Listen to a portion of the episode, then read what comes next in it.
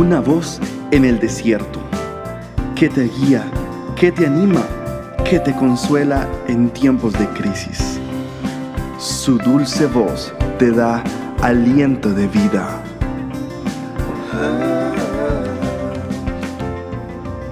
Red de Mujeres Embajadoras.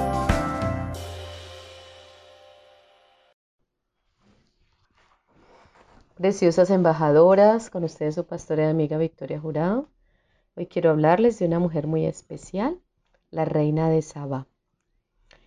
En el siglo VI a.C., las noticias viajaban despacio y lentamente, tan lento como el caminar de la gente o el deambular de los camellos.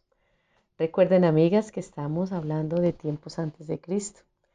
El rey sabio que servía a un Dios poderoso, el rey Salomón, todo su esplendor, su gloria y su sabiduría, eh, llegó la noticia hasta los oídos y el reino de Sabá, que estaba a 2.400 kilómetros al sur de, de Jerusalén.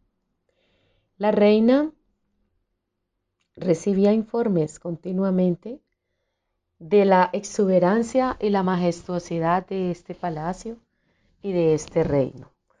La reina decidió comprobarlo por sí misma el viaje a Jerusalén era tan largo y tan costoso que los eruditos estiman que movilizar soldados, regalos, animales, suministros, criados, a razón de 32 kilómetros por día debió haber tomado unos 75 días.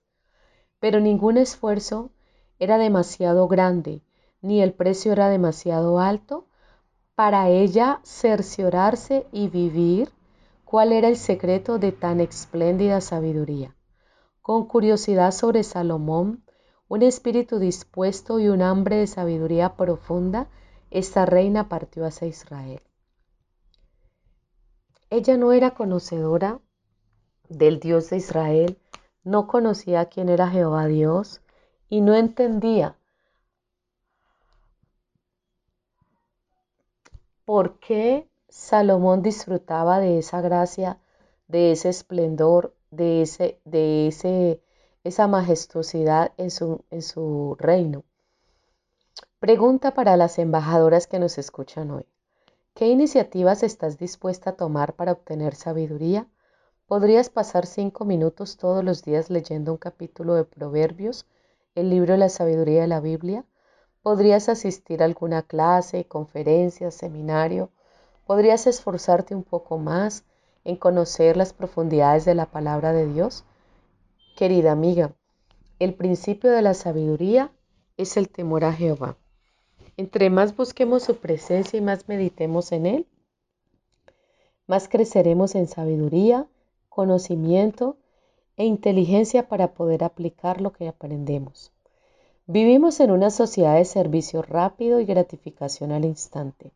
Queremos todo sin mayor esfuerzo y lo queremos ya. Sin embargo, en el ejemplo de esta reina famosa, vemos una gran disposición por buscar y por sacrificar, por dar lo que fuera necesario para encontrar las respuestas a las preguntas de la vida. ¿Por qué no seguir su ejemplo? Busca hoy una preciosa perla de sabiduría que está oculta en la palabra de Dios. Y luego, al día siguiente, vuelve a buscar. Te aseguro que entre más busques y más profundices, más perlas de gran precio hallarás. Preciosa embajadora, Dios te bendiga. Sabes que Dios siempre se deja hallar. Siempre la persona que lo busca lo va a encontrar. Aquel que persiste y persevera lo halla. Puedes ubicarnos en nuestra website embajadoras.org.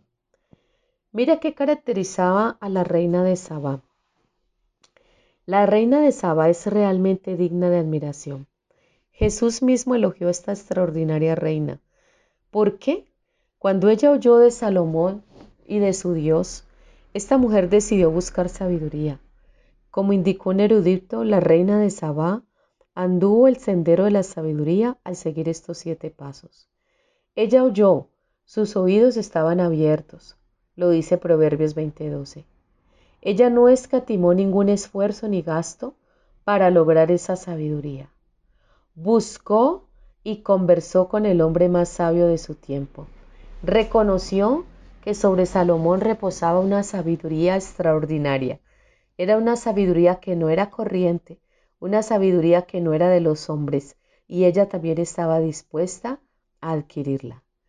Ella dio en gratitud por sabiduría incalculable valor e incalculables riquezas. Bendijo a Jehová. Ella reconoció que Jehová era Dios, que Jehová era Dios.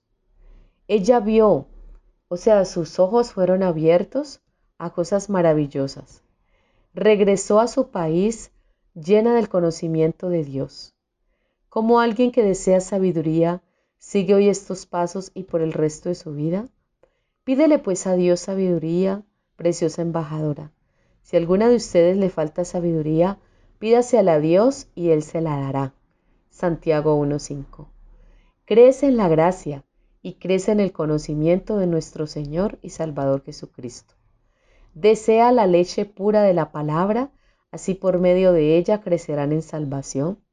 Y busca las cosas de arriba donde está Cristo Coloca tu mirada en las cosas de arriba y no en las de la tierra. Dios honrará tus esfuerzos y te bendecirá en gran manera. Bendiciones a todas, preciosas mujeres. Puedes ubicarnos en nuestras redes sociales, Facebook e Instagram. Nos encuentras como embajadoras. Bendiciones.